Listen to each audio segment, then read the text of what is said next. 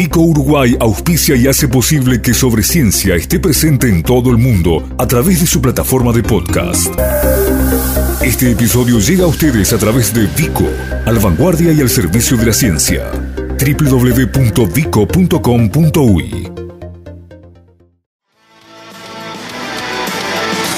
La información que guardan nuestros genes es gigantesca habla mucho de nosotros e incluso nos cuenta cosas que desconocemos sobre nuestros cuerpos en dimensiones que son sorprendentes. Cada nuevo hallazgo es una oportunidad, pero también genera información personal que debe ser resguardada de usos inadecuados.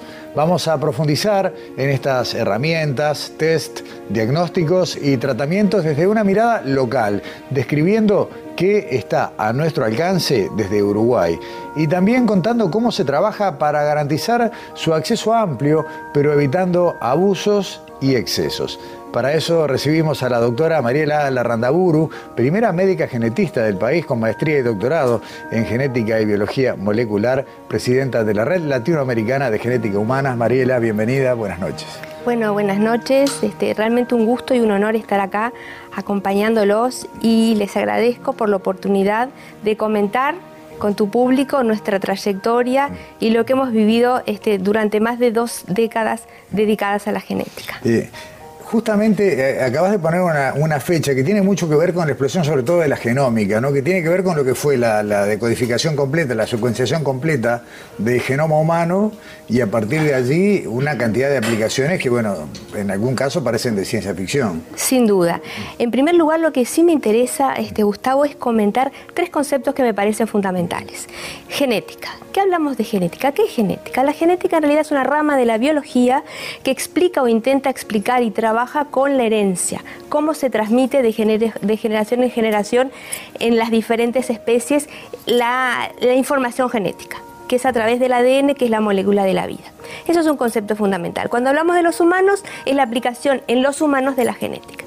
Y otro concepto clave que tú mencionaste muy bien la introducción, es la genética médica. ¿Y qué es la genética médica? Es una especialidad de la medicina que justamente su punto de atención es, usando la genética como base, la atención a los pacientes y familias que tienen enfermedades genéticas, sean estas hereditarias o no hereditarias, malformaciones congénitas y otras, y otras patologías que en realidad pueden o no estar vinculadas con la genética. Y esto es el asesoramiento genético, que es la herramienta fundamental y la mejor forma de gestionar la clínica para conocer en profundidad las implicancias de las enfermedades genéticas. Y por último, pero no menos importante, el concepto de genómica médica. Y la genómica médica es lo que hoy está en la mesa de todos nosotros en el día a día, en la televisión y en la radio. ¿Por qué? Porque es el uso de las herramientas de biología molecular más avanzadas a servicio de qué? De la salud y la, la atención sanitaria.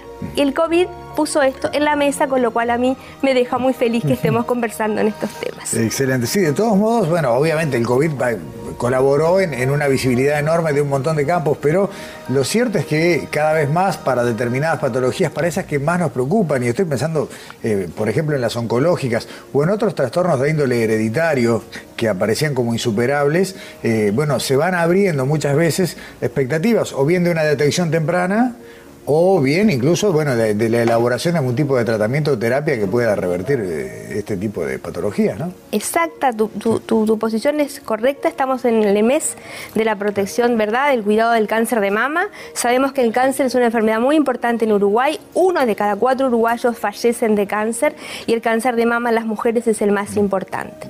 Sabemos que además cáncer de mama y ovario van juntos y esto es muy importante porque uno de cada cuatro cánceres de ovario son hereditarios. ¿Qué quiere decir que son hereditarios? Quiere decir que las personas tienen un gen ¿verdad? Cuya función está alterada y eso lleva al desarrollo de la enfermedad. ¿Esto por qué es importante el diagnóstico? Y tenemos esas herramientas. ¿Para qué? Tenemos herramientas para diagnosticar cuál de esos genes podría estar funcionando mal y actuar en forma precoz. En forma precoz, ¿qué quiere decir? Un seguimiento adecuado dedicado a esa paciente y a esa familia. No nos olvidemos que cuando nosotros hablamos de genética, hablamos de familias involucradas con esa persona. Y eso es un concepto fundamental de la genética. la familia. El paciente es la familia.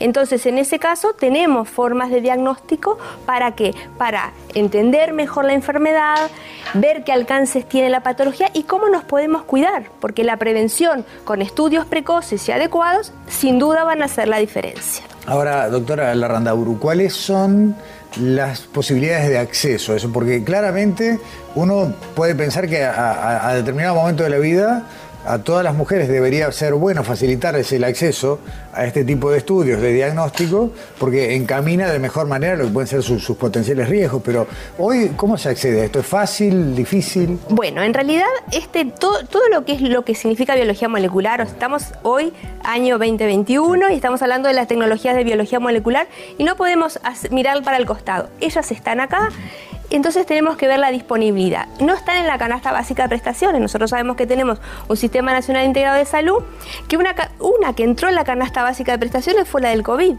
Esa del COVID son herramientas de biología molecular masivamente utilizadas y creo que vale la pena esto. En julio de este año había la misma cantidad de test moleculares que número de habitantes de Uruguay.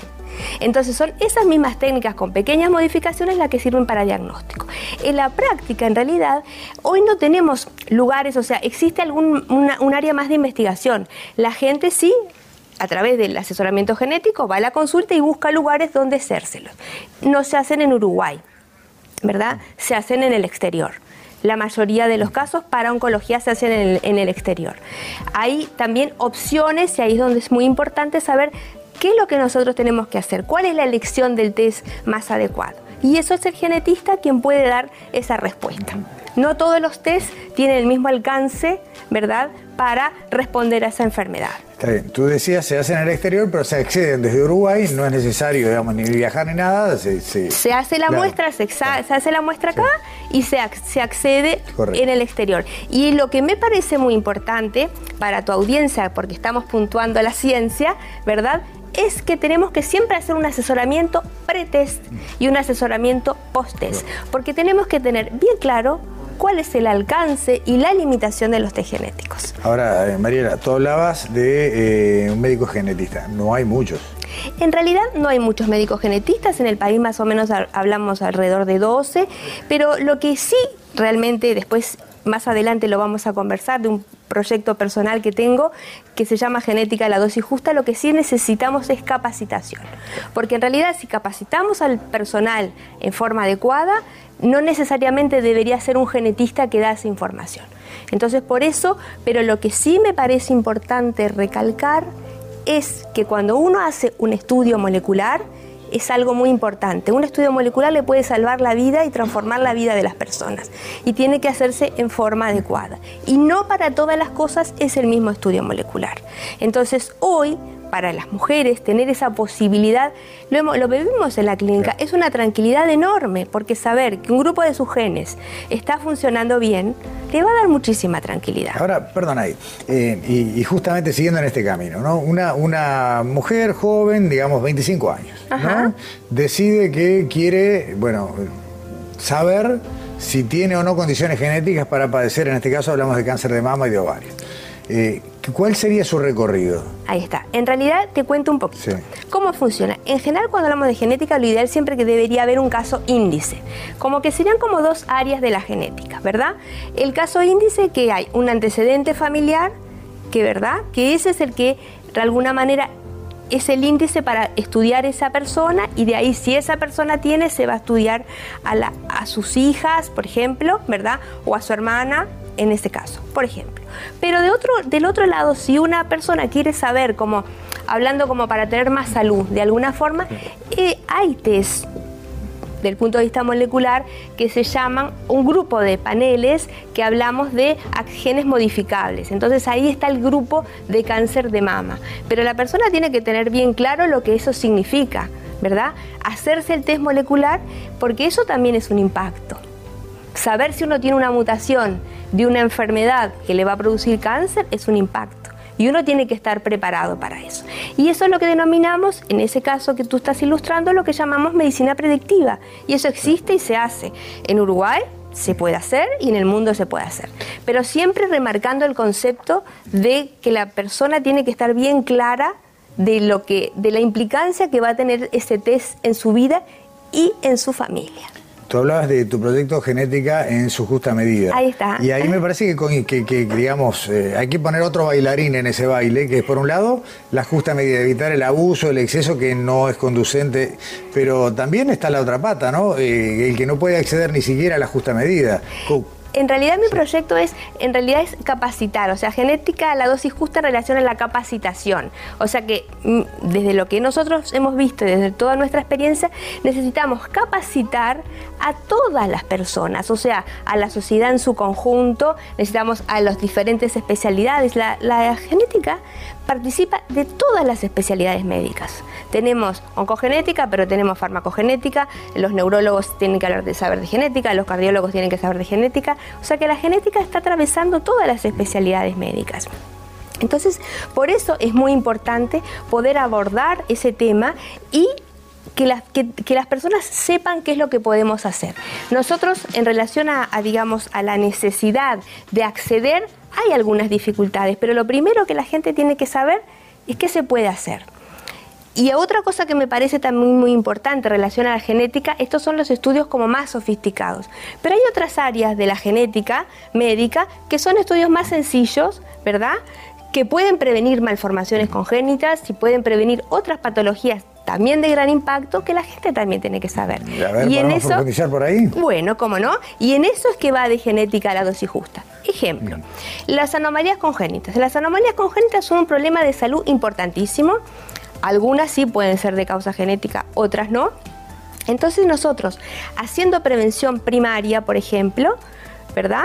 Podemos hacer y prevenir que se produzcan esas este, patologías. Ejemplo, defecto de tubo neural, ¿verdad? Que existe un programa en nuestro país que, trabaja muy bien, que es la protección y el uso de ácido fólico, específicamente con la folación obligatoria de las harinas. Eso lo que hace es disminuir el riesgo de defectos de tubo neural. La vacunación. Tenemos excelentes planes de vacunación y lo que hace es disminuir, por ejemplo, la rubiola congénita. Un ejemplo que es una malformación, la tríada que da cardiopatía congénita, cataratas y, y, sordera, muy importante y con una vacuna en las mamás, ¿verdad? Antes de quedarse embarazada, con eso hacemos prevención primaria. Enfermedades maternas, por ejemplo, epilepsia, diabetes, aumentan el riesgo de malformaciones. Entonces, a lo que voy, Gustavo, que son conceptos que por un lado está la genética como más sofisticada la genética molecular, pero por otro lado, más aterrizando, hay muchas cosas para trabajar que no necesariamente son de ese panorama genómico tan sofisticado que tenemos mucho recorrido para hacer. Hay a ver, eh, perfiles propios o, a ver, pistas genéticas que hagan que la población de este país eh, o de cualquier otro, pero particularmente del nuestro, tenga que ser abordada con, determinadas claves diferenciales?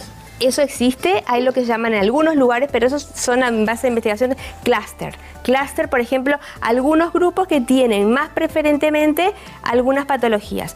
No es un clúster, pero hay patologías, por ejemplo, las hemoglobinopatías son más frecuentes en determinadas poblaciones son enfermedades genéticas, son hereditarias, los padres son portadores y los hijos son afectados y el enfoque necesariamente tiene que ser un enfoque genético.